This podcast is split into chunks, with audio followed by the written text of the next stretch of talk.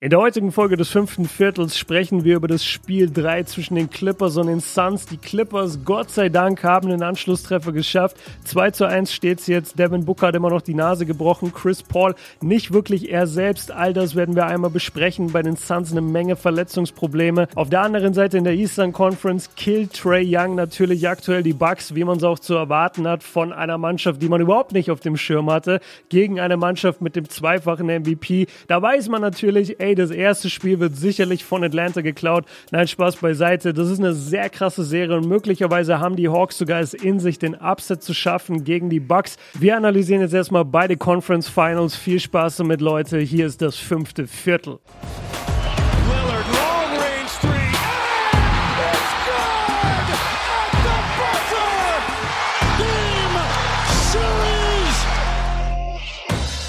Was geht ab, liebe Basketballfreunde? Einen wunderschönen guten Morgen, Basketball Deutschland, Österreich, Schweiz und euch allen da draußen ein schönes Wochenende. Ich habe heute Björn am Start mit wieder etwas besserer Laune. Hast du vielleicht ein bisschen Schlaf nachholen können oder einfach so heute? Ja, es könnte daran liegen, man munkelt, dass ich vielleicht mal mehr als drei, vier Stunden in den letzten paar Tagen geschlafen habe. Und deswegen, ja, geht's mir deutlich besser. Ich genieße die Playoffs, ich genieße die Spiele. Und ja, Mann, ich fühle mich richtig gut. Also heute kriegt ihr einen anderen Energy, Björn. Ich muss aber auch sagen, ich habe die letzten Tage gemerkt, ich bin etwas leicht zu reizen. Also ich habe mm. mir auch mhm. immer so gedacht, warum bin ich denn von so kleinen Themen manchmal so, so schnell auf 180? Und ja, dann, Max ich wollte auch dreimal den Podcast löschen und hat gesagt, er arbeitet nie wieder mit mir zusammen. Aber ey, so ist er halt in den Playoffs, so kennen wir ihn. Ja, und dann habe ich mir gedacht, ja, verdammt, man, ich kann die Community nicht hängen lassen. Das ist, das keine. die Community, die uns übrigens immer noch in die Top 15 hört. Leute, vielen, vielen Dank. Ja, ihr kriegt das vielleicht selber mit, wenn ihr mal so in die Podcast-Charts reinschaut. Fußball, Fußball, Fußball, EM. Es ist völlig crazy, aber wir beide wir beißen uns trotz allem da oben fest, dank euch. Ja, Mann. Björn schmutzelt ein klein wenig. Nee, ist schon echt krass. Also, äh, dass die Europameisterschaft dann doch so krass Aufmerksamkeit äh, auf sich zieht. Aber Leute, heute geht's um äh, Playoff-Basketball. Und deswegen, äh, ja, die Clippers können anscheinend bloß 0-2. das wird heute Genau, es wird heute unser erstes Thema sein. Dann natürlich wir beide, wir haben zwar schon äh, individuell Videos gemacht über Trey Young und die Milwaukee Bucks ich will trotz allem nochmal mit dir drüber quatschen, ne? weil dieses erste Spiel schon ja sehr, sehr verrückt war. Und ansonsten, nee, ist eigentlich relativ entspannt. Wir haben ja jetzt jede Nacht plus ein Spiel. Genau, die Conference Finals sind so ein bisschen relaxter für uns. Da müssen wir uns jetzt auch erstmal ins Tempo gewöhnen, weil wenn ja. du immer nur ein Spiel hast, normalerweise eröffnen wir so einen Podcast und sagen, ja, und über welche Serie reden wir dann noch? Wir haben ja noch sechs andere, aber jetzt ist es einfach nicht mehr so der Fall und deswegen haben wir natürlich auch ein bisschen mehr Luft, erlaubt uns aber natürlich auch mehr ins Detail zu gehen bei den einzelnen Spielen. Und ja, Mann, ich bin gespannt, was du zu den Clippers gegen die Suns sagst. Also, ich bin ehrlich mit dir nach Game 2. Ich war mir nicht ganz sicher, ob die Clippers so zurückkommen können. Ich bin jetzt aber auch nicht gerade beeindruckt von der Leistung der Suns. Also, womit willst du anfangen? Mit den Clippers oder mit den Suns? Ich will erstmal damit anfangen, dass wir unsere Patronen gefragt haben, wer diese Serie gewinnt. okay, nice. Heute, come on, let's go. Nee, wir haben euch echt gefragt auf Patreon. Äh, wer gewinnt die Western Conference Finals? Und 117 haben gesagt, die Suns und 20 Clippers-Fans haben gesagt, yo, die Clippers äh, drehen Nur das. 20, wow, wir sind in der Minderheit. Okay, dann muss ich da auch noch schnell abstimmen. Dann ja. sind es immerhin 21 Stimmen. Genau, und wir haben auch bei der anderen Serie ein Voting gemacht, aber da sprechen wir erst später drüber. Ja, Leute, dieses Mal mal am Anfang vom Podcast, wenn ihr Bock habt, uns zu supporten, patreon.com slash das fünfte Viertel. Am Sonntag gibt's eine Webshow. Äh, der Monat ist jetzt dann auch schon wieder vorbei, das Gewinnspiel wird dann wieder aufgelöst. Es gibt auch im Juli wieder ein Gewinnspiel. Also wenn ihr ein bisschen Kohle über habt und hört unseren Podcast gerne und wollt uns supporten, ne, dann... Äh das klingt, als müssten die Leute so 30 Euro abdrücken. Leute, es geht hier um 3 Dollar. Das sind 2,50 Euro oder so.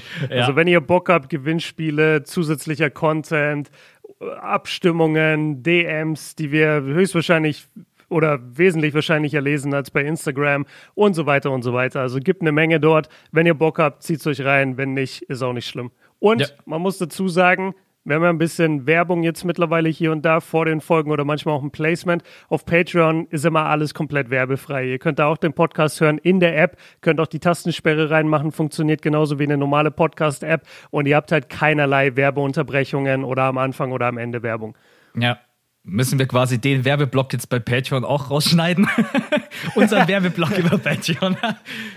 Nein. Ja, okay, also, womit fangen wir an? Clippers oder Suns?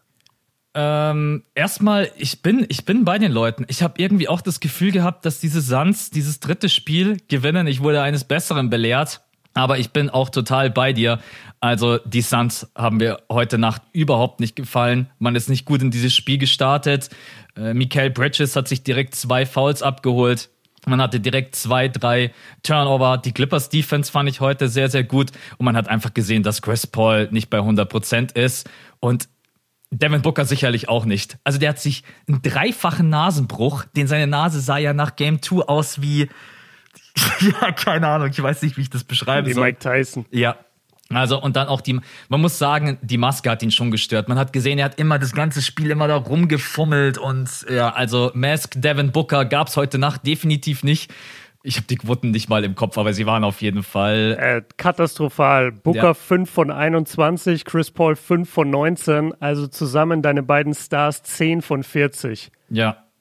Also ja. die beiden waren, ich glaube, das war sogar ja, ich muss noch mal nachgucken. Das war, glaube ich, sogar stellenweise in der ersten Halbzeit historisch schlecht. Ich habe vorhin das ganz kurz irgendwo gelesen, aber wir können es auch kurz machen. Der Backcourt der Suns hat nicht funktioniert und dann kommt noch dazu, dass äh, Cameron Payne sich noch verletzt und das in mhm. Kombination und Mikael Bridges sein Foul Trouble. Also es hat irgendwie alles zusammengepasst, weil Mikael Bridges ist halt der, den du am ehesten auf den gegnerischen äh, Ballhändler ansetzt. Da muss das Chris Paul nicht machen, Devin Booker verausgabt sich nicht. Also es sind viele Faktoren zusammengekommen. Ich würde ehrlich gesagt mal ganz gerne heute aber eigentlich mit den Clippers anfangen, weil bei den Clippers mich doch einige Dinge überrascht haben. Und der erste Punkt ist Supers. Also, mhm. das war ein sehr, sehr gutes Spiel. Tyron Lue hat ja adjusted und hat gesagt, ich starte mit äh, Patrick Beverly und mit Subats. Ich glaube, im zweiten Spiel hat er das Adjustment vorgenommen. Und ehrlicherweise hat der Aiton heute ziemlich vom Feld gespielt. Hat Aiton immer wieder aus der Zone rausgezogen. Dadurch gab es immer äh, viele freie Räume für die Clippers, um auch zu penetrieren. Hat ihn defensiv beschäftigt, ist immer wieder an die Freiwurflinie gekommen. Und in Transition war Subats heute einfach wesentlich schneller und besser unterwegs als Aiden. Es gab viele Transition Points, wo Aiden hinterhergedrottet ist wie. Ja, es war heute kein gutes Spiel von Aiden. Und deswegen erstmal hier großes Lob, weil es heißt immer Star des Spiels. Paul George, Reggie Jackson. Also ich finde, für mich war heute Star des Spiels oder vielleicht so ein heimlicher Star tatsächlich äh, Subats. Es war mit das beste Spiel, was ich von ihm in den ganzen Playoffs gesehen habe. Also 15 Punkte, 16 Rebounds ich mag's, dass zwischen Aiton und Subats so eine kleine Fehde herrscht. Weißt du, ich finde, man merkt es. Und ich glaube, Subats pisst es richtig an, dass er in den ersten zwei Spielen so schlecht gegen ihn aussah. Und besonders in Spiel zwei, wo Aiton ja auch dann diesen Early Oop hatte zum, zum Game Winner oder als Game Winner. Und Subats sah da auch wieder schlecht aus, weil er am Backscreen hängen geblieben ist. Und ich finde, dass Subats in dieses Spiel gegangen ist mit einer ganz anderen Intensität. Und du sprichst die Freiwürfe an. Der Typ war zehnmal an der Linie, hat neun davon getroffen. Und mhm. das ist für mich ein Indikator dafür, nicht nur, dass du ready bist, Fouls zu ziehen und aggressiv zu spielen, sondern dass du dann eben auch fokussiert bist und konzentriert genug bist, die zu verwandeln. Das sehen wir auch gerade und wir sprechen ja gleich über die, über die Bucks-Serie auch. Ich mag das total bei Janis. Wenn du dir Janis anguckst in Game 7 und jetzt in dem ersten Game gegen Atlanta, der trifft einfach seine Freiwürfe. Ja. Der wirkt ganz anders an der Linie, der, der wirkt so entschlossen und fokussiert. Und daran hat mich Subats auch ein bisschen erinnert. Ähm, aber wenn man von dem, wenn man von dem Big Man-Duell weggeht, du hast es eigentlich schon angesprochen am Anfang, die Defense der Clippers war, glaube ich, die beste Defensivleistung, die ich bisher gesehen habe von ihnen. Also mit die beste. Ich kriege jetzt nicht mehr jedes einzelne Spiel hin. Es sind einfach sehr viele Spiele gegen Dallas und Utah jeweils gewesen. Aber die, die Suns hatten keinerlei Chance. Ja. Die Suns wussten gar nicht, was sie machen sollen. Die Clippers haben ihnen alles weggenommen. Nichts hat funktioniert. Und du hast schon recht. Man hat bei beiden gemerkt, bei beiden Stars der Suns, dass es nicht ordentlich läuft. Mhm. Also Booker hatte Riesenprobleme mit der Maske. Chris Paul, wir dürfen nicht vergessen, der Typ hatte eine Covid-Infektion. Ja, das bedeutet, der war, so, ja, er war mit dem Virus infiziert und das ist natürlich übt sich das extrem auf deine Fitness aus. Alle, alleine, wenn du 14 Tage kein Basketball spielst, ist schon ein Riesenthema und, und beeinträchtigt dich natürlich. Und dann dazu noch die Infektion mit diesem Virus, was sich ja auch oft genug auf die Lunge legt und wo auch viele NBA-Spieler Probleme damit hatten. Jason Tatum beispielsweise ähm, und auch ein paar andere, die gesagt haben, ey, ich bin immer noch nicht richtig der Alte, obwohl es schon zwei Monate her ist. Und ich glaube, dass wir Chris, also jeder, der in das Spiel gegangen ist und dachte, Chris Paul spielt jetzt zu 100 Prozent, der wurde der hat definitiv einen Reality-Check bekommen, weil das war nicht der Fall. Und wir haben es gerade im, im vierten Viertel gesehen, finde ich, als die Clippers, als die Suns dann hinten lagen und du eigentlich gedacht hast, jetzt muss mal ein Push kommen bei den Suns. Es kam kein Push. Mhm. Weil Chris Paul hat das Spiel weiterhin langsam gemacht und ich bin mir ziemlich sicher, nicht weil er dumm ist oder weil er denkt so, oh, ich spiele jetzt mal langsam Basketball, sondern einfach, weil ich glaube, ich glaube, der hatte keine Puste mehr. Ja. Bei Cameron Payne, sein Backup, hat vier Minuten gespielt, war dann, äh, war dann verletzt draußen. Die konnten Chris Paul ja gar nicht auf der Bank lassen. Der Typ hat 39 Minuten gespielt. Ähm, ich rede mich hier um Kopf und Kragen und, und erzähle gerade alles, was ich zum Spiel gesehen habe, aber es, es gibt so viele verschiedene Faktoren, die dafür gesorgt haben, dass die, dass die Clippers heute Nacht gewonnen haben. Und das finde ich irgendwie spannend. Das ist nicht nur, es war nicht nur das große Paul George Game, es war nicht nur das große Subats Game, es waren so viele Faktoren, die zusammen dafür gesorgt haben, dass die Clippers gewonnen haben. Ja, nee, du hast ja, du hast ja mit deinen ganzen Punkten auch recht. Ich, ich finde, es gab zwei Szenen im vierten Viertel, da die waren einfach prädestiniert dafür, um zu sehen, dass Chris Paul nicht fit ist. Und da stand er zweimal top of the key gegen Subats und hat es nicht geschafft, das auszunutzen. Mhm, ne? mhm. Er musste dann einmal hat er, glaube ich, einen äh, Contested Dreier genommen und einmal hat er sich dann, glaube ich, wollte er reindribbeln und hat dann einen Contested Midranger genommen, auch, aber, aber auch sehr, sehr tief und normalerweise in Chris Paul, der fit ist, also Subats in allen Ehren, den nimmt er auseinander. Also dann geht er einfach an den Elbow, wie er es halt sonst auch macht. Und ja, äh, leider, leider muss man sagen, dass Chris Paul da höchstwahrscheinlich jetzt in der Serie erstmal zu kämpfen haben wird. Jeder geht mit dieser Covid-Infektion halt komplett anders um. Das weißt du halt nicht, wie es ihm auch persönlich geht. Aber man sieht einfach auf dem Feld, wenn das Spiel halt nicht zu 100% fit ist, auch von der Körpersprache her. Und normalerweise Chris Paul ist ja jemand im vierten Viertel, der richtig Bock hat.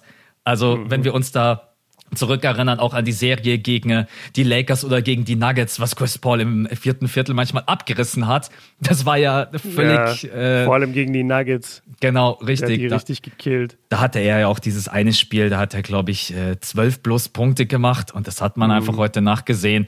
Er, also diese Kombination war schon auch ein bisschen unglücklich. Chris Paul nicht bei 100 Prozent, Devin Booker der auch früh Foul Trouble hatte, muss man sagen. Ne? Also ja, der, der hatte wirklich dauernd Foul Trouble. Genau, ja. der hatte so schnell vier Fouls auf dem Konto, dann mit seiner Maske, äh, aber natürlich auch von den Clippers gut verteidigt. Äh, Patrick Beverly müssen wir auch gleich noch drüber quatschen, ja von Tyron Lue als Kettenhund installiert, um ja. zu sagen, Devin Booker, das ist auch so geil, wenn du Beverly so einen Task gibst, so nur eine Aufgabe, das, das liebt er, das feiert er.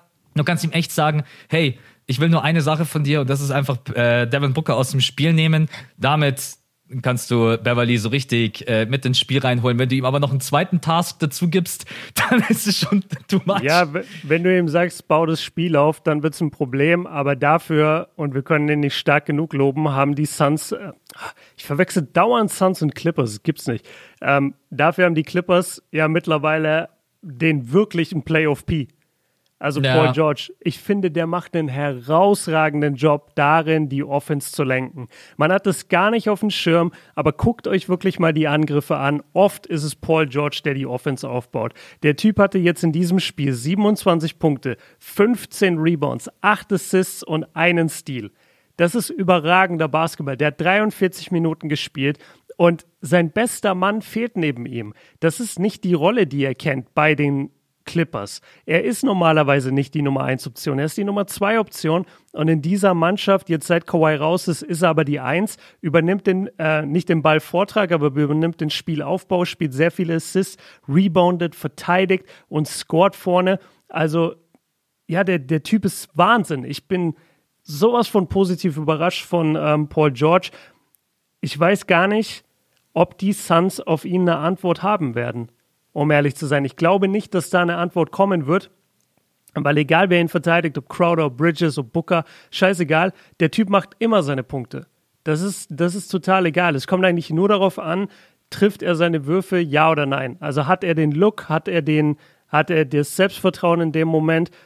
Soweit ich bisher sehen kann, hat er das in dieser Serie. Er hat auch die ersten beiden Spiele gut gespielt und jetzt in diesem dritten Spiel, finde ich, war er einfach nur überragend und war, war der Game Winner für mich, obwohl Reggie Jackson sicherlich im vierten Viertel und Patrick Beverly auch größere Buckets hatten, die die Crowd nochmal mehr mitgenommen haben. Aber Paul George, wenn du das ganze Spiel betrachtest, ist er der absolute Matchwinner für die Clippers. Ich freue mich erstmal für ihn, dass er nach dem zweiten Spiel jetzt wieder ein gutes Spiel hingelegt hat weil die Leute so schnell wieder zurückkommen wollen zu Playoff P. Und er hat natürlich ja. im zweiten Spiel diese beiden äh, Freiwürfe daneben geworfen. Super ärgerlich. Man darf auch nicht vergessen, wir beide haben über das zweite Spiel zum Podcast gar nicht gequatscht, weil die Pause dazwischen zu groß war. Die Clippers hatten die Chance, dieses Spiel zu gewinnen. Also Patrick Beverly mit einem absolut grandiosen Defensivplay. Play, äh, jetzt hätte ich schon bei der Playoff P gesagt, Paul George an der Freiwurflinie verwirft diese beiden Würfe und dann braucht es wirklich einen historischen äh, Lob von Crowder. Ich habe mir das Ding hundertmal angesehen. Der spielt den Ball wirklich am Backboard vorbei. Da passt halt kein Blatt Papier dazwischen. Ne? Den, ja, ist Perfektion der Pass. Also das ist wirklich vor allen Dingen Crowder. Ich mag ja Crowder sehr, sehr gerne, aber hey, ich würde jetzt nicht mein Geld darauf verwenden zu sagen, hey Crowder, kannst du den bitte so vorbeispielen und so über den Ring, dass Aiden den dann, äh, das war schon, also es war einfach nur legendär, auch wenn man sagen muss, dass dieses Spiel äh, Game 2 ultra anstrengend war am Ende. Diese letzten zwei Minuten, ne, also die waren einfach so spannend und haben, glaube ich, insgesamt wirklich Netto-Spielzeit 30 oder Netto-Zeit 30, 40 Minuten gefühlt gedauert, weil so viele Unterbrechungen. Ja, ja. Ähm, aber jetzt wieder zurück zu Paul George. Also erstmal, der Mann geht die meisten Minuten in den Playoffs. Erster Punkt. Das ist auch einfach ganz normal, dass ein Paul George dann mal Phasen hat im Spiel, in denen er müde ist. Das siehst du dann meistens, wenn er im Aufbau sich seine Turnover erlaubt. Das sind Turnover, die, die passieren, weil er einfach müde ist, weil die Konzentration auch mal abflacht. Ähm, die Clippers müssen, glaube ich, gucken in der Serie, dass sie Paul George zu leichten Buckets auch manchmal helfen. Denn PG muss schon sehr, sehr viel arbeiten, auch für seine eigenen Würfe. Aber du hast es angesprochen, äh, Playmaking das macht er ja sowieso schon seit Wochen und Monaten, jetzt ohne Kawhi Leonard sogar noch mal besser. Dann, der war nahe dran an seinem Career High in den Playoffs, was Rebounds anbelangt. Für euch da draußen, das sind 16. Er hat jetzt heute Nacht 15 Rebounds geholt. Und er ist einfach auch ein Energizer, weißt du? Der haut dir den Buzzerbeater Dreier rein, der nicht unwichtig war, muss man sagen, weil das sind ja. einfach drei Punkte gewesen, die in der Phase äh, mega, mega gut getan haben, den Clippers. Und dann dieser Fast Break Dunk, also Paul George äh, gefällt mir richtig, richtig gut. Und das ohne Kawhi Leonard. Und jetzt muss ich dich ganz kurz fragen, wie stehst du zu Kawhi Leonard? Das wird nämlich heute in den Medien so auseinandergenommen und ich weiß gar nicht, was ich dazu sagen soll. Kawhi Leonard ganz, ganz oben in der VIP-Launch, äh, zeigt keine Emotionen, ist nicht beim Team dabei.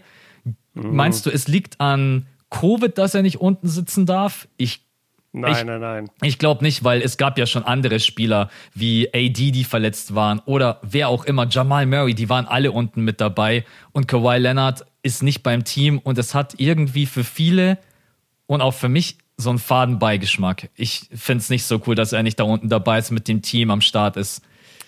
Ja, hier ist mein Gedanke. Ich habe mich gefragt, ob er möglicherweise sehr stark humpelt aktuell ob seine Verletzung ihn aktuell einfach sehr schwach aussehen lässt. Und die Clippers sind ja nach wie vor sehr darauf bedacht, absolut keine neuen Infos rauszugeben und immer nach wie vor diesen Schrecken über die Suns zu halten von, ey, Kawhi Leonard könnte zurückkommen. Und ich denke, dass wenn er auf der Bank oder zur Bank laufen würde und wieder zurück und sich da bewegen würde und du würdest ihn einfach krass humpeln sehen oder mit einer riesen Schiene oder so dort sehen, dass dieses Bild von Kawhi kommt zurück möglicherweise getrügt werden könnte, beziehungsweise möglicherweise abschwächen könnte. Und deswegen schätze ich, war er da oben. Weil ich bin bei dir, es ist ein komischer Look. Du bist nicht der Superstar deiner Mannschaft und sitzt dann in der VIP-Lounge mit deinem Kind auf dem Schoß. So, so schön das Bild ja an sich ist. Er sitzt da mit seiner Familie, mhm. guckt sich das Spiel an. Ich, Also in, de, in dem Moment, wo die auf Kawhi gezeigt haben mit der Kamera, muss man jetzt sagen, ist ja auch nichts Krasses auf dem Feld passiert. Also da war ja jetzt nicht die Monsteraktion der Clippers und, und Kawhi hat nicht reagiert, sondern der hat da einfach ganz normal gesessen während irgendeiner Possession im Spiel. Er reagiert sowieso nicht, so nicht, also völlig egal. Eben, und er reagiert ja eh nicht groß und das muss man ja auch nicht äh, quasi in den Medien jedes Mal ausschlachten, dass der Typ halt eher ein introspektiver Typ ist und, und sich eher für sich, für sich ein bisschen hält und seine Emotionen bei sich hält. Aber ich glaube, das ist es. Ich denke, wenn du ihn aktuell laufen siehst, dann wird er wahrscheinlich ziemlich am Humpeln sein. Oder, oder du merkst auf jeden Fall so, oh, die Verletzung ist vielleicht doch gravierender, als wir alle dachten. Und da haben die Clippers keinen Bock drauf, dass das liegt. Und deswegen haben sie ihn oben platziert, wo man nicht sieht, wie er sich bewegt. Mm. Das, das ist mein Gedanke. Ja, es ist echt schwierig. Ich weiß nicht, was mir als Team Mehrwert wäre, ich, ich, ich weiß nicht, also jeder, der irgendwie eins plus eins zusammenzählen kann. Ich, ich habe es ja auch schon im letzten Podcast gesagt, auch wenn du gesagt hast, du willst es nicht hören, der kommt nicht zurück. Also da was da für ein Geschiss und Geheimnistuerei drumherum gemacht wird. Also, also wenn er zurückkommen sollte, dann wäre es natürlich echt, dann hätte man diesen Effekt, die ganze Zeit so diesen Schatten über den Suns zu halten und dann bam, plötzlich in Game 4 ist Kawhi Leonard wieder am Start. Aber die Frage ist halt auch, wenn er zurückkommt, wie kommt er zurück? Also du bist ja nicht so mhm. viele Spiele raus, wenn du irgendwie eine kleine Pipi-Verletzung hast. Ja, im Endeffekt ist es vollkommen egal. Die Clippers müssen jetzt erstmal ohne ihn zurechtkommen. Für das dritte Spiel war er nicht dabei. Äh, die Clippers geben da echt überhaupt keine Informationen raus. Also das ist schon sehr, sehr interessant, wie sie das Ganze handeln. Äh, aber ich gehe davon aus, dass man diese Serie überstehen muss ohne Kawhi Leonard. Und ja. Okay, machen wir da einen Haken drunter, weil letztendlich ist es sowieso alles Spekulation. Wir wissen nicht, wie es ihm geht, ob er zurückkommt äh, und was jetzt da dahinter steckt. Vielleicht sagt er auch einfach, keine Ahnung, ich will oben mit meiner Tochter da das Spiel chillen, keine Ahnung. I don't know. Ja, das glaube ich eben nicht. Ich, ich schätze nicht, dass jemand, also egal welcher NBA-Spieler, ich glaube nicht, dass irgendjemand sagt, ja, ich könnte mich jetzt auf die Bank setzen zu meinen Teammates, aber ich würde schon lieber mit meiner Familie das Spiel gucken. Also das habe ich dann auch ein paar Mal gelesen, so, ja, er will es halt lieber mit seiner Familie gucken. Ey, Leute, der ist voll kein Fan, ne? Der, der gehört zu der Mannschaft. Also der kann nicht einfach sagen, und das hat er auch nicht in sich, ich würde gerne meine Mannschaft heute mal als Fan betrachten und mir einfach schön Conference Final angucken, Game 3 mit meiner Tochter oder meinem Sohn auf den Schoß. Das ist ja Schwachsinn. Das ja. will der ja nicht. Sondern der will bei seiner Mannschaft sein, der will auf dem Feld sein, Nummer eins, dann will er bei seiner Mannschaft sein. Und nur weil er eben nicht dieser outgoing Typ ist, heißt es ja nicht, dass er auf seine Mannschaft scheißt. Also da muss man auch echt mal die Kirche im Dorf lassen, finde ich. Und ich bin mir ziemlich sicher, dass es damit zu tun hat, dass sie einfach nicht ihn zeigen wollen. Dass sie, das war ja das gleiche auch mit Kyrie. Ich weiß nicht, äh, Kyrie war ja nur für Game 7 auf der Bank bei, dem, bei den Nets. Ja. Davor war der auch nie auf der Bank, weder in Milwaukee noch in Brooklyn. Und ich weiß nicht, ob es da auch an dem Thema gelegen hat, keine Ahnung. Oder ob Kyrie einfach das Spiel sich lieber in den Katakomben angucken wollte, weiß ich nicht. Aber jetzt in dem Falle von Kawhi, ich glaube nicht, dass er sich das aussucht, da oben zu sitzen. Ähm, ja, aber wie du schon sagst, lass abhaken, das meiste ist eh Spekulation. Ja. Ich habe was, das ist keine Spekulation, sondern das sind harte Fakten für dich. Und ich weiß nicht, ob du es schon gelesen hast, aber das geistert gerade durchs Internet. Und ich kann das vom Eye-Test her 100% überschreiben. In 66 Minuten in dieser Serie, in denen Devin Booker auf dem Feld stand, wo auch Patrick Beverly auf dem Feld stand, hat Devin Booker geschossen 10 von 32. Das sind 31 Prozent aus dem Feld und hat 10 Turnover und Booker hat in, dem, äh, in der ganzen Zeit ein Plus-Minus von minus 12. Also alles, was wir gerade sagen, immer wieder über Beverly und was für eine starke Defense er gegen Booker spielt, das habt ihr hier quasi einmal belegt mit den harten Fakten. Das ist schon beeindruckend. Und ich will da einmal kurz auf die, auf die Luca-Serie ver äh, verweisen. Ich weiß nicht, ob ihr euch erinnert, in der Dallas-Serie, und du erinnerst dich sicherlich, die mussten Beverly vom Feld nehmen, weil Luca ihn vom Feld gespielt hat. Wie oft haben wir das gehört, dieses äh, He's too fucking small und äh, Doncic packt Beverly in die Zone, ballert mhm. ihn weg, macht den Layup und schreit dann zu Clippers Bank, take him out, he's too fucking small. und es war ein krasser Flex von Luca, aber wir dürfen auch nicht vergessen, Luca ist zwei Meter drei groß und wiegt so viel wie LeBron gefühlt. Also der, der Typ ist halt einfach ne, ein absoluter Schrank und hat wirklich sehr viel Masse auch. Und Devin Booker ist ein Ticken kleiner. Devin Booker ist deutlich schlanker als Luca, hat weniger Masse und dagegen funktioniert Beverly gegen solche Spielertypen. Er hat halt Probleme, wenn der Typ übertrieben größer ist als er, weil er ist nicht besonders groß. Er hat sehr lange Arme und große Hände, dadurch kann er trotzdem noch den, äh, den Wurf contesten. Das heißt aber nicht, dass er wirklich auf einer Ebene ist mit den Leuten. Ähm, und er hat Probleme damit, wenn jemand viel Masse hat, weil er selber wiegt halt einfach nicht viel und du kannst ihn dann wegpushen. Aber wenn du ihm jemand gibst, der halbwegs einen normalen Körper hat und der jetzt äh, unter 1,95 oder 1,96 ist, was Booker, glaube ich, so in etwa ist, dann hast du wirklich einen sehr guten On-Ball-Defender mit Patrick Beverly und er macht einen herausragenden Job aktuell. Also es ist ein ganz, ganz starkes Adjustment von Ty Lue, dass er gesagt hat, er vertraut wieder Beverly und äh, stellt ihn gegen Booker. Der letzte Satz ist so wichtig. Tyron Lue, mal ganz, ganz großes Lob. Der ja. kann jemanden in der Serie rausholen und sagen, hey, du funktionierst gerade eben. Das hat er mit Subats ja auch schon gemacht. Subats hat ja auch schon in der einen oder anderen Serie keine Minuten gesehen. Und Tyron Lue mal wirklich großes Lob, auch einfach eine Situation zu erkennen oder Probleme und zu sagen, okay, ich adjuste jetzt hier und nicht einfach nur, ja, du funktionierst in der einen Serie nicht, was gegen Luca einfach nicht klappt, weil Luca, du hast es angesprochen, erstens größer ist und Luca einfach ein ganz anderes Ballhandling und Playmaking hat als ein Devin Booker und ein Beverly Gegner, ein Devin Booker das ist einfach wie geschaffen für Beverly. Erstens, Devin Booker hat den Ball wenig in der Hand, besonders wenn Chris Paul auf dem Feld ist. Und Beverly Offball liebt es halt, um Blöcke herumzulaufen und dich zu jagen und dir auf den Sack zu gehen und hat immer eine Hand dazwischen und die Fingerspitzen und es ist einfach, ja. Weißt du, was mein Lieblings-Beverly-Play ist? Wenn der, wenn der Spieler, den er verteidigt, ähm, einen Offensivfoul macht Mhm. Okay, oder, oder sagen wir einfach, der Spieler, neben dem Beverly steht vom gegnerischen Team, hat gerade einen Foul gemacht, hat aber den Ball in der Hand. Innerhalb von einer halben Sekunde rennt Beverly zu dem Typ hin und haut ihm den Ball weg. Ja. Weißt du, was ich meine? Ja, ja. und das fuckt die anderen Spieler immer so krass ab. Die werden richtig sauer. Und das sind diese, das sind diese nervigen Plays, die, die Beverly macht. Und es geht dir auf den Sack. So, sorry. Ja, also Beverly macht einen überragenden Job. Äh, vor allen Dingen überhaupt keine Foulprobleme in diesem Spiel. Gerade eben mal zwei Fouls gezogen. Äh, hat keine Probleme mit den Refs. So, das war eigentlich mal der Beverly, den ich auch echt mochte. Bis es dann irgendwann so in den, besonders in der Bubble irgendwann übergeschwappt hat zu du übertreibst, du laberst zu viel, es ist zu viel Tamtam -Tam und zu viel wenig Leistung auf dem Feld. Jetzt gerade eben ist es wieder sehr, sehr viel Leistung auf dem Feld und weniger Gelaber. Also es ist einfach überragend. Und ich denke, dass Devin Booker die ganze Serie echt Probleme haben wird gegen Beverly. Äh, denn er hat auch einfach, sein Dreier fällt halt auch wieder hier und da. Du hast es angesprochen, im letzten Viertel kommt dann der Corner-Dreier von Beverly. Und noch viel geiler, er hatte, er hatte wie so einen kleinen Dream Shake einmal in der ah, Zone. Ja. Er ist reingezogen, so fake mit der rechten Hand, macht den Turnaround, schließt ab und hat es auch selber voll gefeiert. Ja, er ist offensiv viel mehr da, ne? Ich, mhm. ich schätze, das Selbstvertrauen kommt aber dann aus den defensiven Stops. Er hat gerade einfach so diese es. Bestätigung von ich gehöre aufs Feld. Ja. Ja, total. Und gut, dass du die Bubble ansprichst. Ich habe zufällig gestern oder vorgestern die Clips nochmal gesehen da habe ich ihn auch so gehasst. Als er da nur auf der Bank saß, ich weiß gar nicht mehr, ob er spielen durfte oder ob er verletzt war.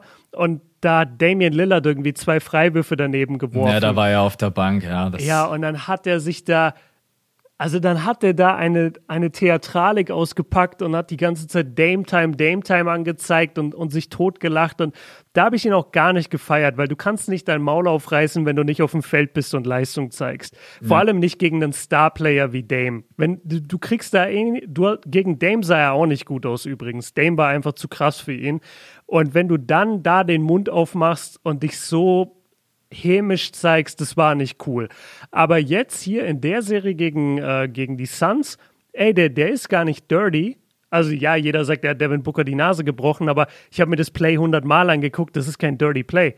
Das ist einfach eins aus einer Million, dass das passiert. Ist halt aber es war gelaufen. kein dirty Play. Ja, es ja. ist einfach nur scheiße gelaufen, genau. Der einzige Kritikpunkt bei ihm, und als das Spiel nämlich anfing, ich glaube, ich habe es jetzt statistisch nicht äh, vor mir liegen, aber drei waren es auf jeden Fall. Ich glaube, der hat ähm, in den ersten fünf Minuten vier Dreier genommen, Beverly, und hat alle daneben geworfen. Aber das ist halt. Äh, das aber das würde ich eh sagen zu dem, zu dem Beginn des Spiels. Ich habe das Gefühl gehabt, bis Mitte des dritten Viertels, ich hatte nicht das Gefühl, ich gucke ein Playoff-Spiel. Mm. Gerade die erste Halbzeit, die war sowas von langsam und energielos. Beide Mannschaften sind kaum was gelaufen. Die Suns noch deutlich mehr, aber die Clippers sind überhaupt keine Plays gelaufen. Es war die ganze Zeit nur Einzelabschlüsse, Einzelaktionen.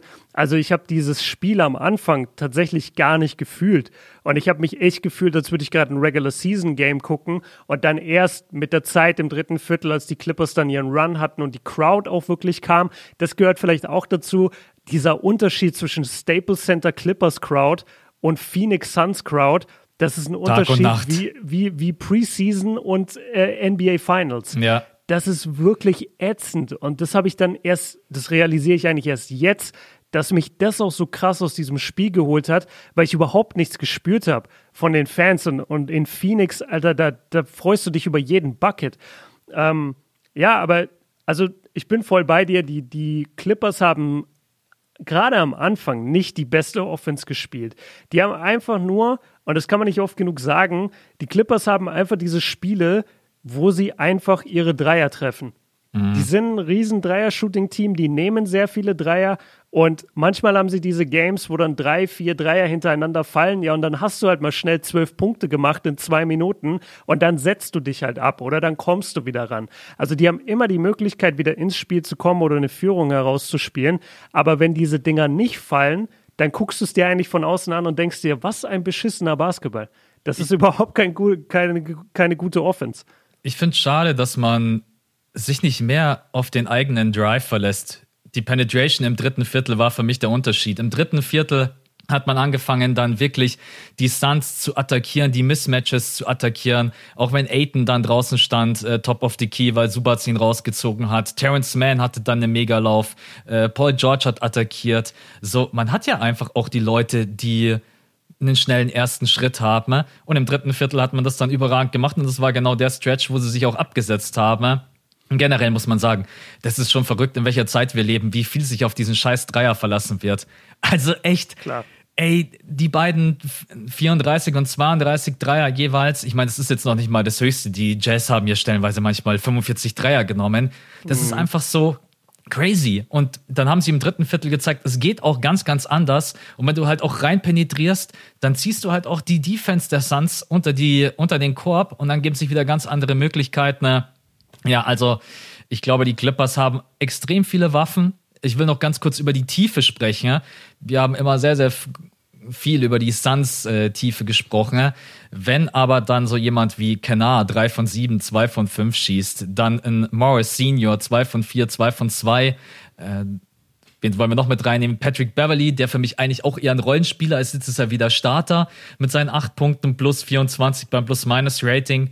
Also man hat schon, dann ist Ibaka nicht dabei, dann ist Kawhi Leonard nicht dabei. Wenn dieses Team komplett mhm. vollständig wäre, dann kann man zu Recht ja. sagen, dass das eigentlich ja, der Contender Nummer eins im Besten ist. Auch wenn ich die Suns sehr, sehr mag.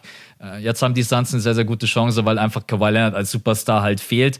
Und das werden wir auch, glaube ich, noch sehen. Also ich will jetzt nicht bloß, weil dieses eine Spiel gewonnen wurde, will ich jetzt nicht sagen, dass die Clippers wieder easy diesen Turnaround hinlegen.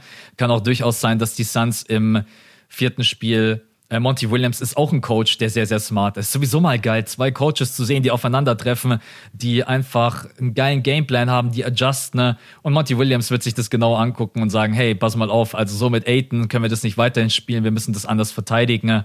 Und, aber die Clippers sind da und ich bin auch froh, weil wieder ein 3-0, dann wäre die Serie durch. Also dann.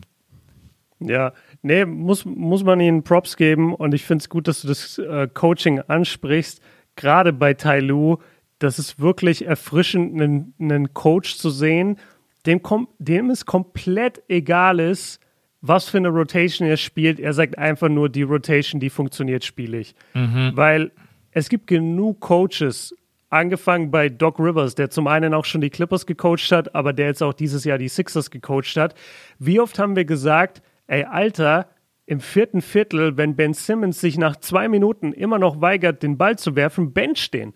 Ja. Pack ihn einfach auf die Bank. Wo ist das verdammte Problem? Der Typ bringt dir nichts in der Offense. Seine Defense gegen Trey ist, naja, dann pack Maxi rein und, und lass die so spielen und, und Korkmaz und, und lass die so spielen und fertig. Das habe ich ähm, beim besten Willen nicht verstanden bei Philly. Und ich glaube, dass viele Coaches einfach Angst haben, so einen großen Namen und jemand, der so viel Geld verdient, zu benchen. Und äh, nicht, dass Tai Lu jetzt irgendwie Paul George gebencht hätte oder Kawhi, aber der rotiert wirklich durch, wie es ihm passt. Und selbst von Serie, also nicht mal von Serie zu Serie, sondern von Spiel zu Spiel in der Serie wechselt der seine Starter aus. Und ich glaube, dass er da, dadurch auch einen extremen Respekt aber bei den Spielern gewinnt weil die selber natürlich auch immer am besten wissen, funktioniere ich gerade in ja, dieser Serie klar. oder funktioniere ich nicht.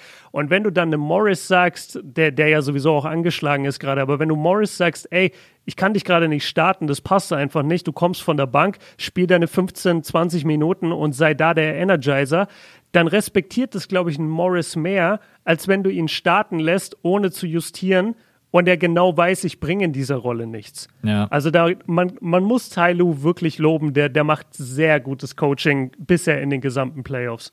Ich denke auch, dass kaum ein Spieler ein Problem damit hat, wenn du zu ihm hingehst und ihm erklärst, warum du jetzt seine Minuten einfach vielleicht ein bisschen cuttest oder ihn auf die Bank setzt. Und wie du gesagt hast, der Spieler weiß ja selber, ob er funktioniert oder nicht. Ja, du schüttelst ja. mit dem Kopf. Es gibt natürlich, also Kawhi Leonard kannst du es jetzt nicht erklären, weil ich glaube, der wird. nee, ich glaube, es, glaub, es hängt viel damit zusammen, ob die den Coach an sich respektieren. Mhm. Und Ty Lue hat halt schon die Finals gewonnen. Ty Lue hat schon LeBron gecoacht. Da gehört auch eine Menge dazu. Der hat schon Kyrie gecoacht, Kevin Love. Also gerade Kyrie und LeBron, so kriegt die erstmal hin. Weißt du, der war, war der nicht Assistenztrainer damals unter Doc Rivers? Äh, als Kevin Garnett und Paul Pierce und Ray Allen in Boston waren, ich glaube schon. Ähm, da hat er das alles mitbekommen, wie man Egos handelt. Und es gibt sicherlich Spieler, die da voll ausflippen, aber dann musst du das eben auch, du, du musst quasi dem Spieler beweisen, dass es funktioniert. Und ich glaube, das hat Tailu und kann Tailu. Und das ist der Unterschied, weil manche Spieler, manche Coaches werden sagen, ey, ich bench dich jetzt, haben dann aber keine Ahnung, wie sie den von der Bank bringen sollen. Mit welchen Minuten, mit welchen Pausen, was auch immer. Ähm, also es gibt sicherlich Spieler, die fucken sich darauf ab, aber wenn der Coach den Respekt seiner Mannschaft hat, dann glaube ich, ist es leichter. Ja, ich würde sagen, um das Ganze abzuhaken, du hast vorhin, du hast heute so schön Statistiken vorbereitet. Das ist ja.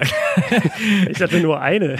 Echt? Ich habe das Gefühl, du hast heute schon die eine oder andere. Ich habe auch noch eine. Und zwar über die komplette Serie waren die Punkte in der Zone bisher eigentlich ein mega großer Vorteil für die Suns. Also die hatten da plus 50, aber im dritten Spiel gab es dann einen ziemlich krassen Turnaround. Da hat man 18 Punkte in der Paint quasi erzielt, die Clippers, und hat da die Suns halt komplett äh, outgeblayed. Und ich glaube, das ist auch so ein Faktor heute Nacht, weil wir gerade eben über den Dreier gesprochen haben, um nochmal. Aiden hat bisher eine super Serie gespielt und super Playoffs, aber heute Nacht war ja defensiv eine der ganz, ganz großen Schwachstellen und ich bin gespannt, wie Monty Williams diese, ja, diese Clippers, die die Zone versuchen aufzumachen und dann auch per Penetration reinzukommen, wie sie das verteidigen.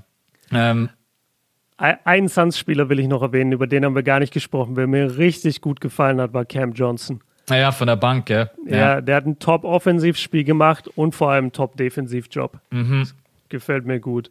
Ja. Also man darf jetzt auch nicht vergessen, wegen dem einen Spiel, dass die Suns nicht auch mega tief sind und dass die Suns crazy drunter gelitten haben, dass Campaign nur vier Minuten hat spielen dürfen. Das, der, der ist der Backup. So, und der hat den, der hat den Game Tour der 29 und 9 aufgelegt und hat da Chris Paul total würdig vertreten. Jetzt kommt Chris Paul zurück, hat diese Covid-Infektion hinter sich oder dieses Protokoll zumindest, wo er 14 Tage nicht spielen durfte. Das war nicht geplant, dass der 39 Minuten spielt. Ja. Musste er aber, weil Campaign halt umgeknickt ist. Und es gab auch diesen, diesen äh, schönen Shot von der Bank, der eingefangen wurde, nachdem Campaign sich verletzt hat, wie er auf der Bank saß und so einmal voll ich weiß nicht mehr, was er genau geschlagen hat, vielleicht nur in seine eigene Hand, aber du hast richtig gesehen, wie ihn das abfuckt, weil er ganz genau weiß, ey, das sind gerade meine Playoffs. Ich, mhm. ich, ich setze hier gerade einen geilen Run für mich. Ich bin endlich da, ich bin endlich in der NBA angekommen und jetzt knick ich um. Das, das war einfach so bitter für ihn. Und ich hoffe, dass wir ihn wiedersehen, weil er ist ein, ja, fast der wichtigste Mann. Ähm, mit also einer der wichtigsten, der, ja. Ja, sowieso der wichtigste Mann von der Bank und einer der wichtigsten Männer definitiv insgesamt bei Phoenix. Ähm, Abschließend, ja. ich würde einfach sagen, es war heute Nacht auch echt eine ungünstige Konstellation bei den Suns. Foul Trouble bei Mikael Bridges, Foul Trouble bei Devin Booker. Der muss dann das ein oder andere Mal auch im Fastbreak einfach wegbleiben. Ich erinnere mich da an einen gegen Paul George. Da versucht er einfach nur nicht noch das fünfte Foul zu kriegen. Mhm. Äh, Cameron Payne verletzt sich, Chris Paul ist nicht bei 100 Prozent. War schon auch echt eine Scheißkonstellation, muss man die sagen. Maske. Ja, genau, dann die Maske ja. von Devin Booker, wo wir ja auch alle ein bisschen Spaß gemacht haben auf Insta, weil normalerweise alle mit Maske mal irgendwie ein absolut krankes Spiel hatten. Ne? Ja, aber weißt du, was das Problem war? Die Maske war einfach ultra hässlich. Die, Stimmt, die Masken, das war keine Maske, vor der du Respekt hast. Genau, überleg mal so, die, die Maske von LeBron, die ist einfach so aus schwarzem Carbon. Ja. Die ist ultra geil, wenn du ihn siehst in dieser Heat-Uniform und dann die Maske, dann denkst du dir so, Alter, hier kommt ein, hier kommt ein Decepticon. Aber bei, äh, bei Devin Booker, der sah aus wie der letzte Milchbubi, dem du so eine Plexiglasscheibe vor. Der sieht aus wie diese Leute, die keine Gesichtsmasken haben so die bei Saturn arbeiten, sondern die haben dann einfach so ein Plexiglasschild ah, ja, vor, vor, dem ja, Gesicht. Ja. Genauso sah Devin Booker aus, als würde der gleich einen Handyvertrag andrehen wollen. also der, vor dem hast du da keinen Respekt, ey. Zu dem sagst du einfach, geh weg, ich habe schon einen Vertrag. Ja. Ja, ich, äh, ich kann es nicht nachempfinden. Ich habe mir Gott sei Dank noch nie die Nase gebrochen in meinem Leben und ich hoffe, es bleibt dabei. Ich habe einmal nach einem, äh, da hatten wir Training morgens, das war noch in der Leistungssportschule, und da hatten wir, da war ich unterm Korb äh, dumme, dumme, dumme Entscheidung von mir, weil wir hatten da echt ein paar große Big Men da, so zwei Meter fünf Jungs. Und äh, einer von denen will quasi den Rebound äh, wegschlagen, will den so wegtippen. Und haut und, dir voll ins Gesicht. Und haut mir sowas von hart den Ball auf die Nase. Oh. Und da hatte ich ich weiß nicht mehr genau, was die Diagnose war. Ich glaube, es war nur eine Prellung. Mhm. Das hat so wehgetan, ey. Ja. Also ich glaube, es gibt so Dinge, wenn die brechen oder insgesamt so bestimmte Körperstellen, wenn du dich da verletzt, es tut so unendlich weh. Und die Nase gehört da sicherlich dazu. Also da muss man auch Booker Props geben, dass er überhaupt Game 2 ja mit gebrochener Nase mhm. gespielt hat und jetzt auch Game 3 mit gebrochener Nase gespielt hat. Ähm, da gehört schon auch einiges dazu. Aber ich, ich denke, er wird in Game 4 deutlich besser sein. Und ich denke auch, Chris Paul wird in Game 4 besser sein. Und dann hoffen wir mal, dass bei den Clippers genauso gut alles fällt und die genauso in der zweiten Halbzeit diesen starken Run machen. Äh, Reggie Jackson, Terrence Mann. Ich glaube, Terrence Mann hatte 10 oder 12 Punkte allein im dritten Viertel. Ja, das war absolut sein Viertel. Ja, und also bisher kommt mir eh ein bisschen zu wenig von Terrence Mann. Ich finde, der ist sehr passiv seit seinem krassen Game 6 da. Ja müssen wir mal gucken, dass, dass von ihm ein bisschen mehr kommt. Mor weil Morris ist halt gerade nicht der Faktor. Morris wäre normalerweise Starter, gibt ja auch manchmal 15 oder 20 plus. Jetzt in diesen Spielen aktuell ist er das halt nicht. Und dann muss mehr von Terrence Mann kommen, gerade wenn er startet, finde ich. Ja, ich sagte, Luke Kennard, der übernimmt jetzt von der Bank. Genau. Das finde ich so geil, wie den alle getrashed haben für seinen Vertrag, als der den unterschrieben hat. Und dann hat er auch nur auf der Bank gesessen die ganze Zeit. Mhm. Und jetzt in den Playoffs ist auf einmal sein Moment. Ja. Du hast gerade eben nochmal über Devin Booker seine Nase gesprochen und äh, ja, kommen wir von der gebrochenen Nase zu jemandem, der Rekorde bricht. Trey Young. Wow, da ist die Überleitung. Let's go. Ja, also das erste Spiel wir beide haben unsere Prognose abgegeben. Wir haben beide letztendlich zwar gesagt in der Nee, es war sogar Dienstag, oder? Ja, Dienstag im Podcast konnte jeder hören, haben unsere Prognose abgegeben. Wir haben beide auf die Bugs getippt, haben aber auch gesagt, wir werden jetzt beide nicht so dumm sein und werden die Hawks unterschätzen. Ja, willkommen in der Welt von Trey Young, der sein Playoff-Debüt gibt äh, und sich einfach nur denkt, dafür bin ich gemacht, dafür bin ich geschaffen. Geht mir alle auf den Sack. Auswärts zu spielen ist der geilste Shit. Und also, das ist schon. Ich höre gern, dass ich eine Glatze krieg. Sagt mhm. mir das immer wieder. Das ist also wirklich großen Respekt dafür. Und das kann man, glaube ich, nicht lernen, weil du. Du brauchst da so ein Selbstvertrauen und so ein Selbstbewusstsein, in so ein Game One zu gehen, gegen wieder den Favoriten, ne? Also auf dem Papier auf jeden Fall. Mittlerweile frage ich mich, ob ich irgendwann mal sagen muss. Also wenn die Hawks in die Finals gehen, bin ich echt am überlegen, ob ich nicht einfach aus Protest sage, die Hawks sind Favorit. Weil wir haben die ganze Zeit gesagt, sie sind kein Favorit und äh Jemand hat gestern unter meinem Spielbericht was geschrieben, was mich echt zum Nachdenken gebracht hat. Und da müssen wir jetzt ein bisschen zurückgehen in NBA History. Aber wir sind jetzt gerade im dritten Jahr von Trey Young und von Luca und von Aiton. Und jemand hat geschrieben, ey, Trey Young ist einfach nur Dwayne Wade 2006. 2006 mhm. Dwayne Wade geht in die Finals. Alle Augen sind noch auf LeBron gerichtet damals. Heute sind alle Augen auf Luca gerichtet. Und du hast jede Runde so gedacht, so, ja, aber Dwayne Wade, als ob jetzt, Dwayne Wade in seinem dritten Jahr, als ob so, Shaq ist voll alt, der reißt gar nichts mehr, als ob jetzt Dwayne Wade in die Finals geht und gegen die Mavs gewinnt. Und das ist auch eine sehr kritische Finals-Serie, so müssen wir jetzt nicht drüber reden mit den ganzen Freiwürfen, äh, wofür Trey Young übrigens auch prädestiniert ist, dass er mal in einem Finals-Spiel 40 Freiwürfe wirft, bin ich mir sicher. Aber einfach und um das mal auf den Punkt zu bringen, was du gerade gesagt hast, der Typ ist halt einfach komplett furchtlos. Der hat keinerlei Druck. Weißt du, der ist nicht wie Ben Simmons und steht ähm, wie das Kaninchen vor der Schlange und denkt sich so, ah oh, fuck, ich kann doch jetzt nicht einen Wurf versuchen. Oder wie Janis, der manchmal Angst hat, in der Zone einen Ball anzunehmen, weil er weiß, er wird gefault und muss an die Freiwurflinie. Trey Young gibt einen Fick. Trey Young gibt einfach einen Fick. Ja. Es ist ihm so egal, der ist so cold-blooded. Der hat in diesem Spiel katastrophal geworfen in dem, in dem ersten Game. Und was macht er dann trotzdem? Er schießt dir trotzdem den Dagger rein. Weißt du, er schießt dir trotzdem, oder bin ich gerade im falschen Game? Ja, du bist, du bist, äh, das katastrophale Game war äh, Game 7 gegen die Sixers. Jetzt stimmt, in dem war er, war er gut, ja. Aber von der Dreierlinie war er schlecht. Ja, genau, von der Dreierlinie ja. hat er zwischen, also er war mal gut, hat dann aber angefangen, also da war nur der Trigger. wild zu ballern. Ja, ja, da war der Trigger dann einfach nur noch bei 0,1 Millisekunden. Geil, ich will jetzt einfach drauf losschießen. Aber die Quoten waren trotz allem 17 von 34. Ja, ja, ja, ja, okay, genau. Ja, jetzt bin ich wieder im richtigen Spiel.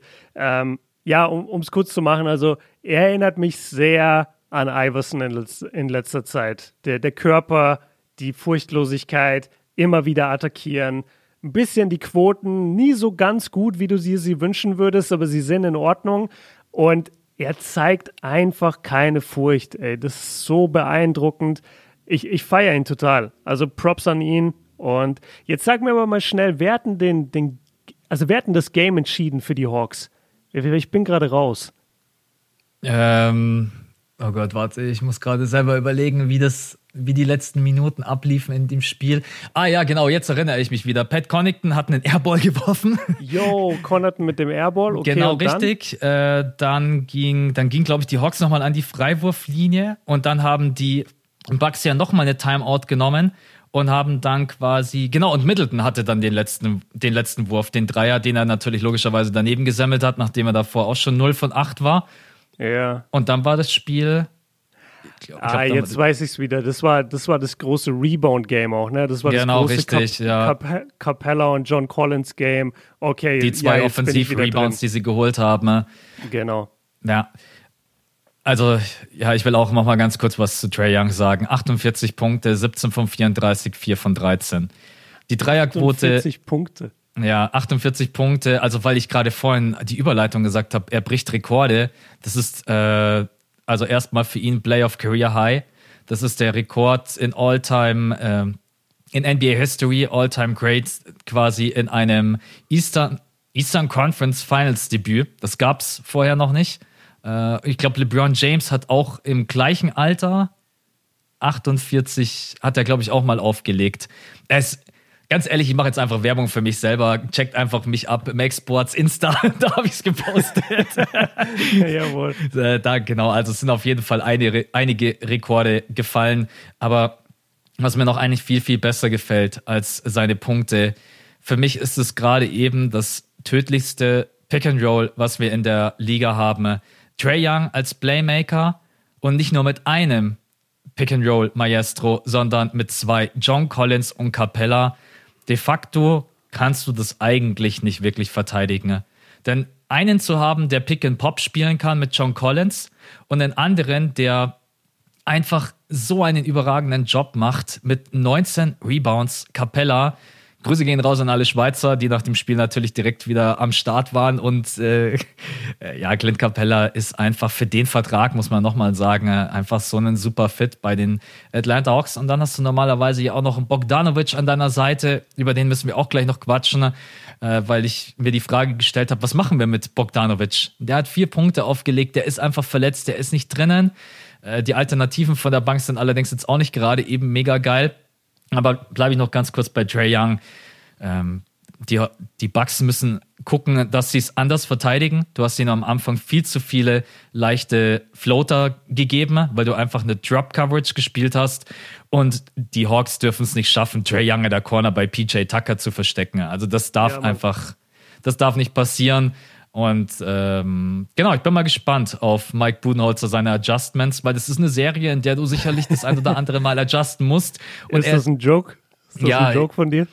Ich wollte gerade eben noch abschließen mit Mike Budenholzer ist jetzt nicht der, der dafür bekannt ist, da der beste Coach zu sein. Das vielleicht ja. als kleine Sorge für alle Bucks-Fans da draußen. Ja, Mann, da mache ich mir, um ehrlich zu sein, auch ein bisschen Sorgen, weil die Bucks müssen einiges umstellen, aber für mich steht und fällt das Ganze ein bisschen damit, wie Drew Holiday gegen Trey verteidigt. Und bisher als riesen, riesen Drew Holiday-Fan, ich bin, wenn ich ehrlich, wenn ich ganz ehrlich mit mir selber bin, bin ich schon die ganzen Playoffs ein bisschen enttäuscht von seiner Defense und immer wieder überrascht, wie schnell er geschlagen wird. Also ich habe echt schon die Vermutung angestellt, vielleicht hat er auch eine Verletzung, die ihn gerade hindert, schnell in den seitlichen Bewegungen zu sein. Oder er ist einfach jetzt doch ein Jahr zu alt. Ich kann es dir nicht sagen. Ich muss einen Witz machen, aber er ist doch schnell in der seitlichen Bewegung. Also bei dem Shimmy, wie schnell der nach links ist. Also okay, nein, ja, das ist ein Die seitliche Joke. Bewegung, die war so schnell dann. Das stimmt.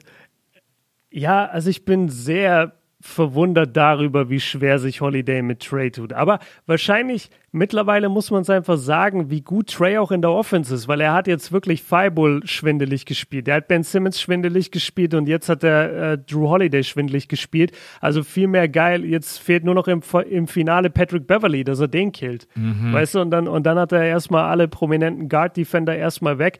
Ähm, ich ja, glaube einfach mittlerweile, sorry, dass ich unterbreche, dass du dass die Offense der Guards so gut geworden ist in den letzten Jahren, dass die Defense nicht hinterherkommt. Die Guard-Defender schaffen es einfach nicht, Typen wie Luca, äh, Trey Young und Co. zu verteidigen. Ne? Weil du hast gerade eben aufgezählt, wen willst du noch dagegen stellen, der besser ist als Ben Simmons, Cybull und Drew Holiday gegen mhm. Trey Young? Und sie schaffen es einfach nicht. Trey Young ist jemand, der. Wir müssen auch mal über sein Ballhandling sprechen. Trey Young hat ein Ballhandling, das ist einfach nur Zucker. Und da geht es nicht darum, irgendwelche äh, and One Mixtapes Moves, sondern da geht es einfach darum, wie er den Ball kontrolliert, nach hinten, nach vorne, seitwärts. Das ist einfach, der Typ ist überragend. Ja. Okay, schließen wir das Thema ab. Also dann sind wir uns da auch einig. Von den Adjustments her ist das relativ schwer. Ich würde ihn halt auch Genauso wie ich das schon mal erzählt habe, wie, wie Houston früher immer Curry müde gemacht hat, indem sie ihn in jedem Pick and Roll attackiert haben. Das würde ich auch mit Trey machen. Trey ist doch so ein halbes Hemd. Selbst Drew Holiday gibt dem, äh, gibt dem Check und er fliegt in die mhm. Zone. Dann musst du doch den die ganze Zeit attackieren. Aber das haben die Bucks schon mit Harden nicht gemacht, der auf einem Bein gehumpelt ist, drei Spiele lang. Und jetzt machen sie es mit Trey nicht, der eine absolute Liability ist. Und wenn ich ganz ehrlich bin, mach's doch mit Bogdanovic. Das also habe ich, ich, eh nicht verstanden, warum man Bogdanovic und auch Gallinari einfach nicht ge also gemolken hat als Mismatch. Das, das machen die Bugs nicht. Ich ja. kann das nicht nachvollziehen. Ich weiß nicht, ob die da so, so, so einen Code haben von, nee, wir gehen nicht auf die schwachen Spieler, aber sorry, so gewinnst du Basketballspiele. Ja. Das kann doch nicht sein, dass du, dass du, wie du gesagt hast, Trey steht die ganze Zeit an PJ Tucker, der sich halt keinen Millimeter bewegt in der, in der Offense. Ja, natürlich hat der dann total viel Kraft vorne für die Offense. Mhm. Das, das musst du doch ähm, attackieren. Und mein größtes Adjustment oder mein wichtigstes Adjustment wäre gewesen, pack Tucker auf die Bank. Da sind wir auch wieder bei dem Thema. Du hast einen Starter, der dir jetzt viel gebracht hat in der Brooklyn-Serie. Da musst du jetzt trotzdem als Budenholzer sagen, ey, in der Serie bringt er mir gerade gar nichts. Ich pack den auf die Bank und tu dafür Bobby Portis rein. Oder lass Portis viel länger spielen, weil Portis ist 2,8 Meter. Acht. Und die Bucks haben in den letzten vier Minuten keinen einzigen Rebound mehr geholt, offensiv oder defensiv. Das darf dir nicht nochmal passieren. Und das liegt daran, weil sie mit Janis auf der 5 gespielt haben und Tucker auf der 4. Ja, sie Tucker haben Small gespielt, ja. Stimmt, ja, mit Pat Tucker Connaughton dann. Genau, und, und das ist viel zu klein. Mhm. Weißt du? Ja. Oder, oder mache ich gerade einen Fehler? War, nee, war nee, Tucker absolut. nicht drin? Nee, nee, du hast absolut recht. Ich hätte PJ Tucker äh, auf jeden Fall die Minuten auch reduziert. Die 35 Minuten waren mir zu viel. Und das, du hast es angesprochen, das ist halt auch wieder so, das ist eine andere Serie. Gegen Kevin Durant hat das Sinn gemacht, weil PJ Tucker war der beste Defender gegen KD.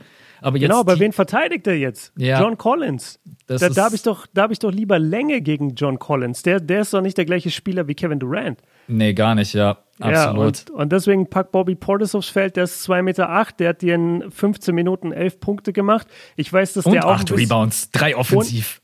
Und, und acht Rebounds, ja, guck mal, da, da hast du die Lösung. Da hast du die Lösung für die Crunch-Time. Das ist lächerlich, dass wir das gerade sagen müssen. Und ich meine, Game 2 wurde jetzt noch nicht gespielt, also hoffentlich passiert dieses Adjustment. Aber so wie ich Budenholzer kenne, passiert dieses Adjustment in Game 6. Mhm. Weißt du, und, und das frustriert mich einfach. Und äh, bitte jede Minute von Jeff Teague streichen. Ich glaube, Jeff, glaub, Jeff Teague ist der äh, sinnloseste Spieler, den du aktuell auf dem Feld ja. haben kannst. Also ich, ich bin auch bei dir. Ich habe auch vorgeschlagen, ich würde Trey Young also wenn ein Screen kommt von John Collins oder Capella, ich würde unter dem Block weggehen, weil die Dreierquote von Trey Young jetzt nicht so ist, dass, äh, dass ich, also was heißt Angst, aber das ist kein Stephen Curry. Ja, das kann natürlich ja. mal passieren, aber mir ist es einfach lieber, ich gehe unter dem Block weg und kann Trey Young dann quasi so gesehen wieder recovern.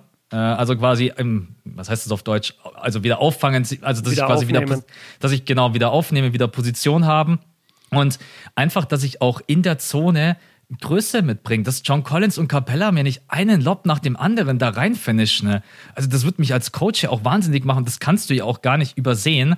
Und da lebe ich lieber mit dem Dreier-Shooting der Atlanta Hawks, was in diesen Playoffs bei weitem nicht überragend ist. Und auch bei Trey Young muss man sagen, klar kann dir das mal passieren, dass der mal zwei, drei Dreier rein swischt und auch tiefe Dreier. Aber aktuell würde ich echt sagen, fresse ich lieber dir, als dass ich fünfmal hintereinander im Pack and Roll Safe Buckets kriege. Also, mhm.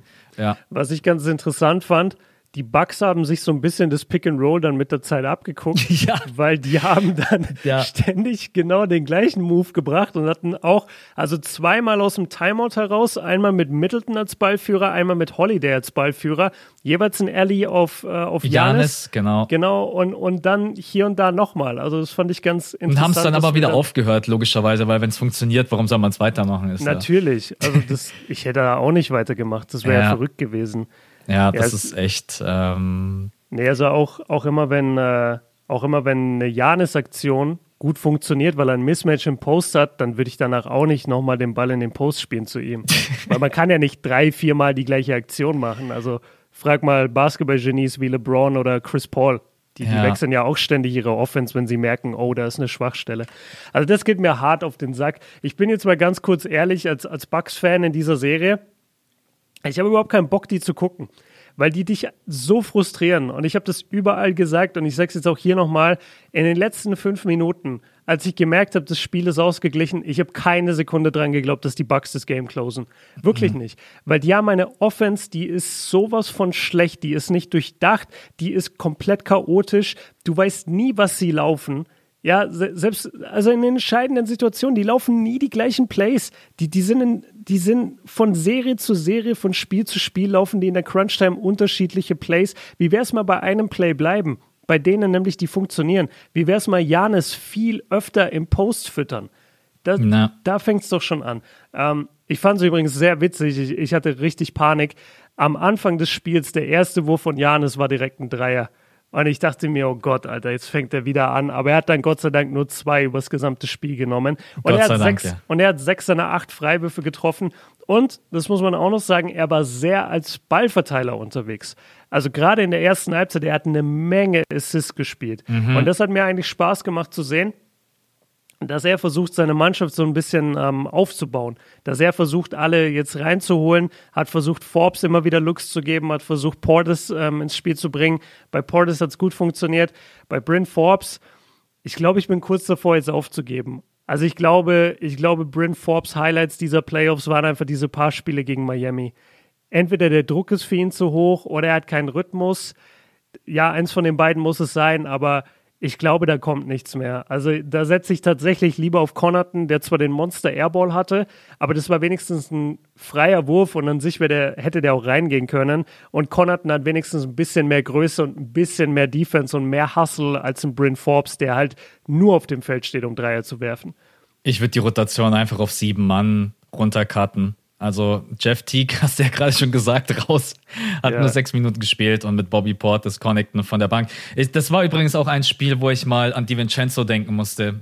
In solchen Spielen hm. tut DiVincenzo ja. dann schon auch weh. Klar bringt es nichts darüber nachzudenken, weil die Hawks könnten auch sagen, wie geil wäre das jetzt, DeAndre Hunter zu haben, wenn Bogdanovic verletzt ist. Ist halt einfach so, man hat immer mal verletzte Spieler. Aber ja, da habe ich mir gedacht, so ein DiVincenzo wäre auf jeden Fall äh, geil gewesen in so einem ersten äh, Game One, wo man auch einfach struggelt.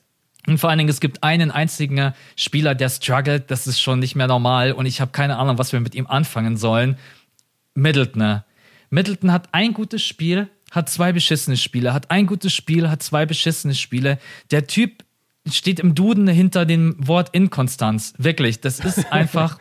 du hast, das Witzige ist, ich musste auch äh, an dich denken, weil du gesagt hast, die Sixers träumen von jemandem wie Middleton, ne? anstatt Tobias Harris und schießt er 0 von 9. Ja, ja das ist, aber es ist einfach aber ich, so. habe ich meine eigenen Worte gefressen. Aber im Endeffekt, die beiden sind so ähnlich. Tobias Harris hat manchmal Spiele mit 20 Pluspunkten und trifft so geil aus der Midrange. Und Middleton ist genau das Gleiche. Manchmal hat er überragende Spiele, wo er dich auch einfach im One-on-One -on -One wirklich jetzt nicht killt. Middleton ist für mich keiner, der dich im One-on-One -on -One killt, aber auch einfach gute Looks kreieren kann für sich selber. 6 von 23, 0 von 9, 15 Punkte. Das war eine Katastrophenleistung. Also anders kann man das echt nicht betiteln. 0 von 9 ist all-time schlecht. Aber da bin ich dann fast wieder positiv gestimmt, weil ich mir denke, das passiert auch nicht nochmal. Dass der ja, dann 0 macht halt im nächsten ballert. Spiel wieder Drew Holiday ein Scheißspiel. Können die einfach mal alle gemeinsam gut spielen?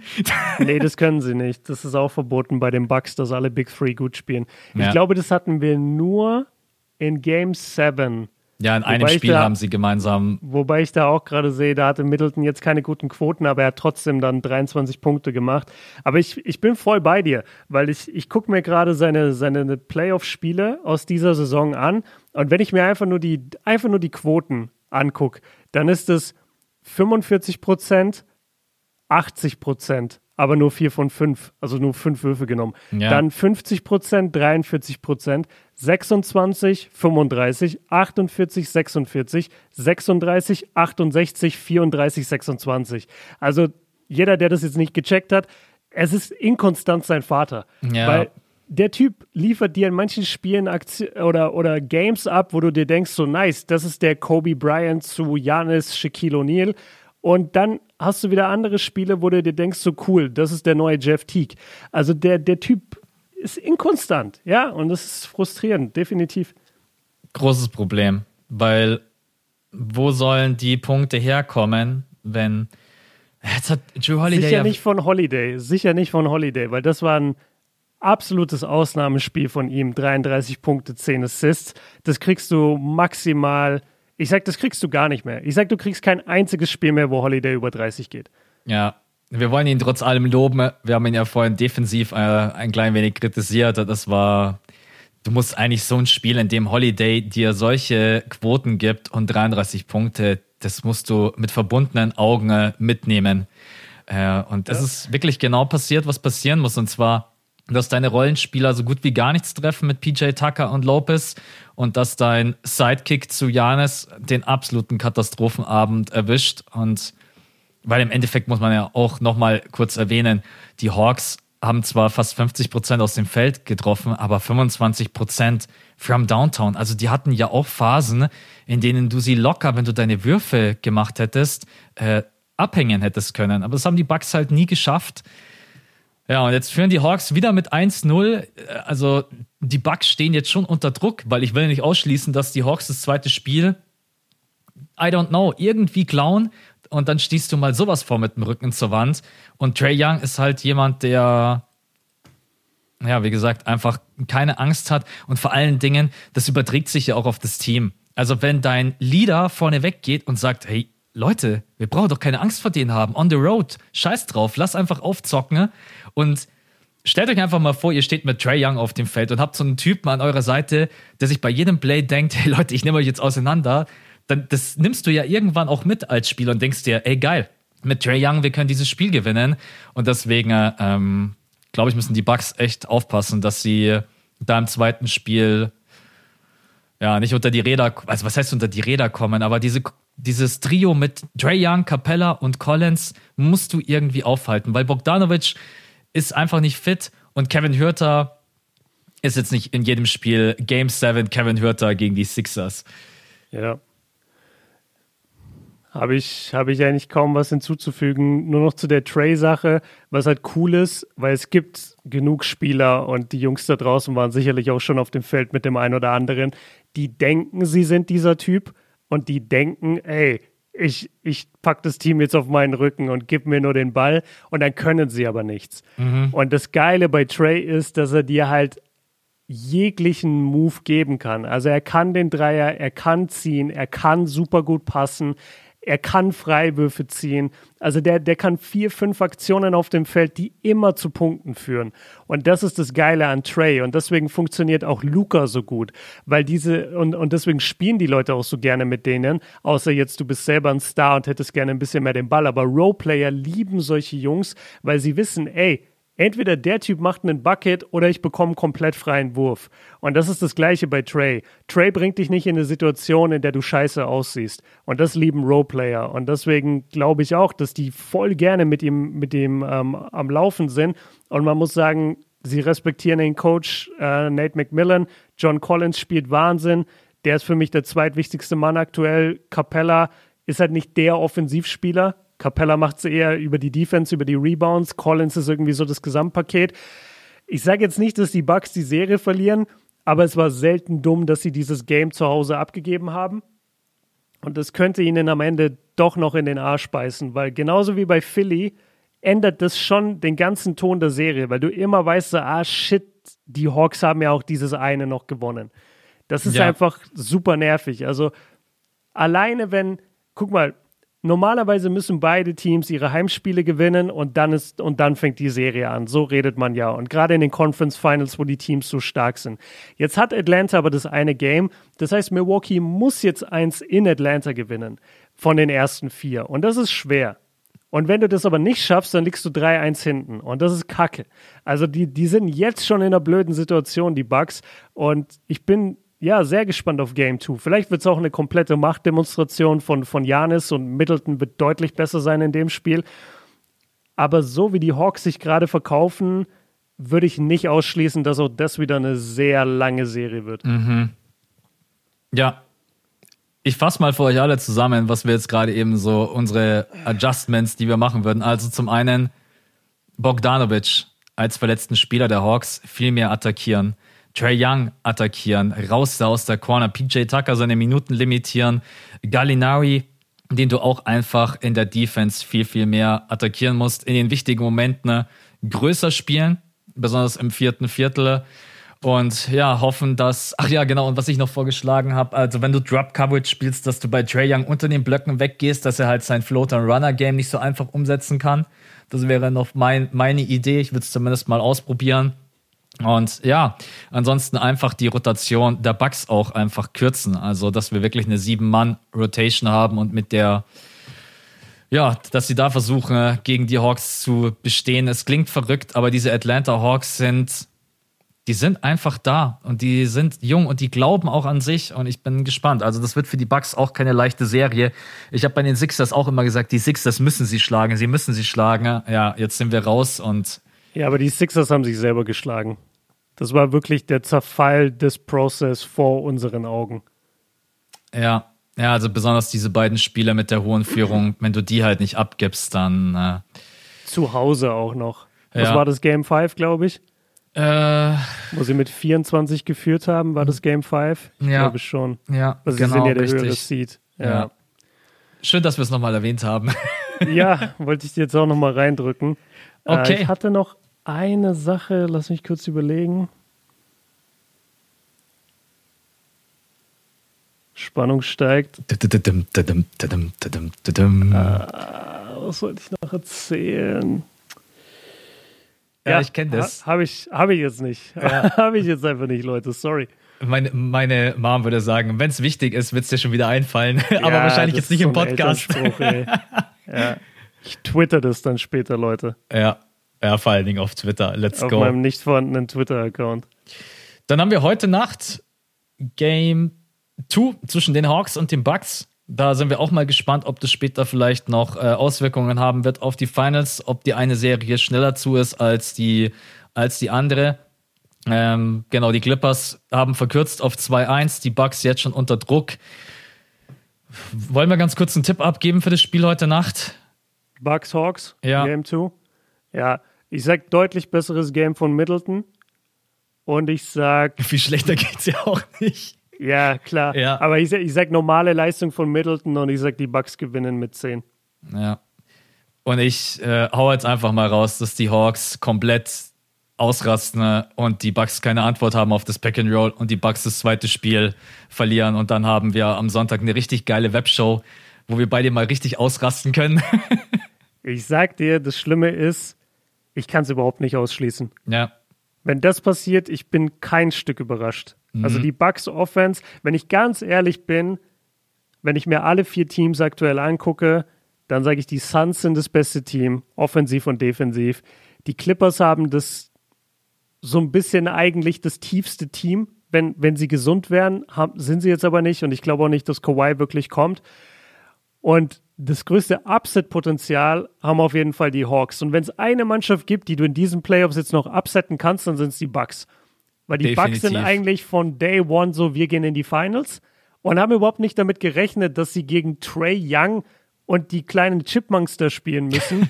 müssen sie jetzt aber und werden von denen einfach vorgeführt. Und wenn das passiert, wenn die 0-2 zurückliegen, sage ich, die Bucks kommen nicht zurück.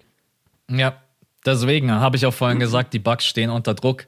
Lassen wir uns überraschen. Also heute Nacht auf jeden Fall aufstehen angesagt. Das ist ja auch Wochenende. Das heißt, wir können morgen alle entspannt ausschlafen und das ist schon äh, ein Spiel, in dem viel mehr steckt, als man normalerweise bei einem Game 2 vermuten mag. Aber wenn halt das Auswärtsteam das, direkt das erste Spiel klaut, dann ist das zweite Spiel fürs Heimteam immer einfach scheiße, weil du musst, du musst dieses Ja. Spiel einfach gewinnen. Lassen wir uns Safe. überraschen. Ne?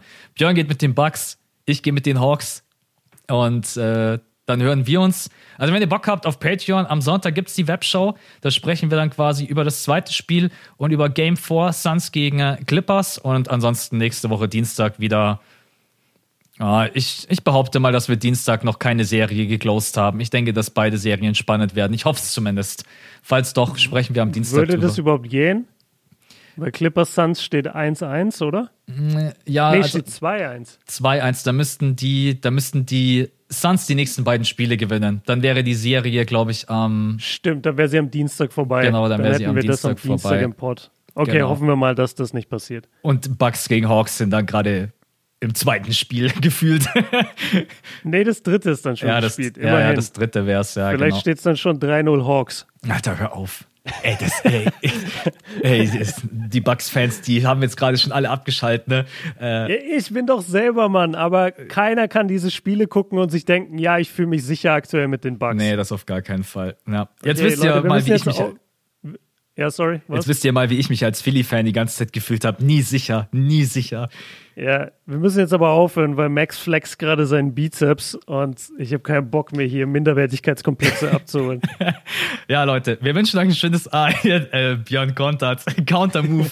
ähm, ja, schauen wir mal, ob die Bucks einen Counter-Move haben gegen die Atlanta Hawks. Wir wünschen euch ein schönes Wochenende für die Patronen. Wir hören uns am Sonntag. Alle anderen wieder nächste Woche, Dienstag und Freitag. Danke fürs Reinhören. Bis zum nächsten Mal, Leute. Ciao.